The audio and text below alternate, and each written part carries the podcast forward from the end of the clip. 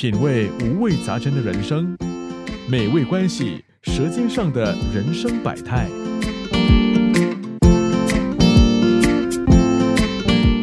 本地有个大排档家族，四个兄弟全遗传父亲的好厨艺，最拿手的就是马来西亚各地的大排档美食。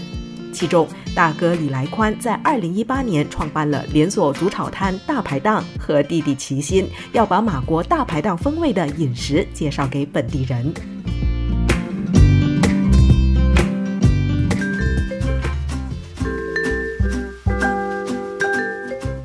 说起大排档，很多人以为这个名字同新马早年的路边摊桌椅摆放方式有关，其实不然。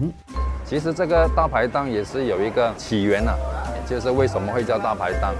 我们是用大排的排嘛，很多人他们认为是一排排坐的那个牌子，以前在马来西亚是没有执照的嘛，就是路边摊。之后就因为要规划嘛，政府要有一个正式的营业执照嘛。那个营业执照主炒，因为卖的产品也比较多样化，它不是你煮一个肉搓面，可能就三五种。煮炒有鸡蛋啊，有蔬菜啊，有海鲜啊之类的，所以它的档口也比较大一点。档口大一点，它的牌照就比别的小贩的来的大张一点，所以就变了大排档。然后之后，因为大排档的桌子椅子以前是都是长方形的嘛。在上面不是坐住吃的，是蹲着来吃的，味道会比较好。所以就是一排一排的，啊，很多人就误以为是哎大排档，其实是用，因为它是一排一排的椅子，一排一排的桌子。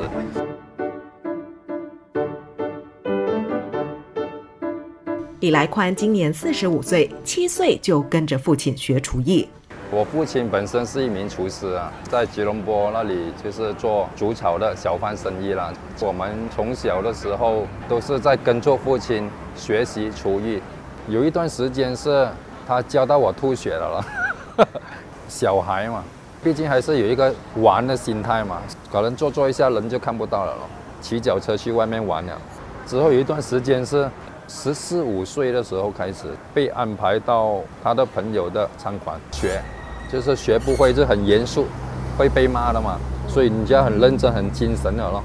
所以就是有两三年的时间是在外面，到了十八岁那一年啊，就来了新加坡，就是来了自助餐公司。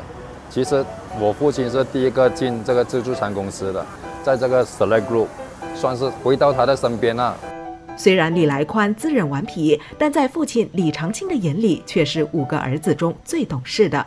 我很放心他的，那时候他十多岁，他也不讲去到哪里啊，会学什么东西，学坏不会啊。所以五个儿子最放心他。哦。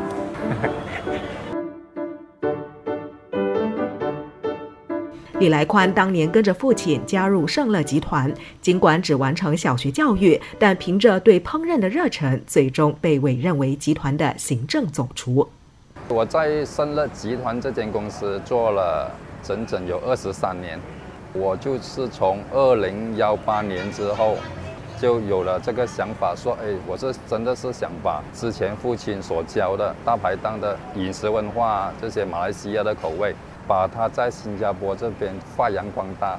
最后是做了一个决定啊，决定出来闯一下。看着儿子二十多年辛苦打工，父亲非常支持儿子实现创业梦想。我讲，你认为不可以做，你就放弃咯。你做到不开心，你钱多也没有用嘛，对吧？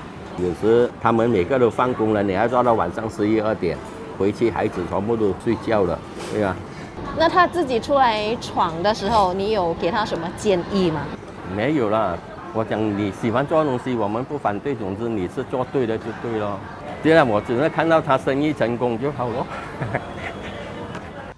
不止父亲，家人也以行动来支持李来宽。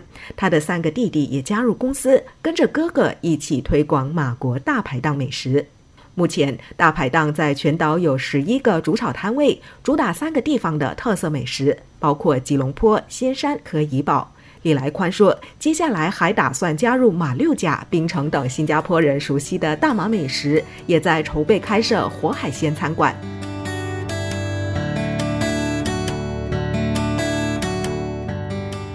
当初创业时，李来宽的目标是要让大排档品牌在短时间内遍布全岛，但父亲的一句忠告让他放慢脚步，稳步前进。不需要做的太多了，最重要要自己顾得到，就是你还是要有自己的能力范围，不可以因开而开啊。最重要马步要站好啊，所以经常会想起这个东西。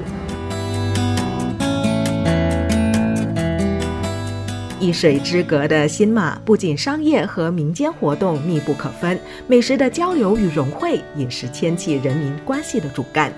所谓美味关系，莫过于此。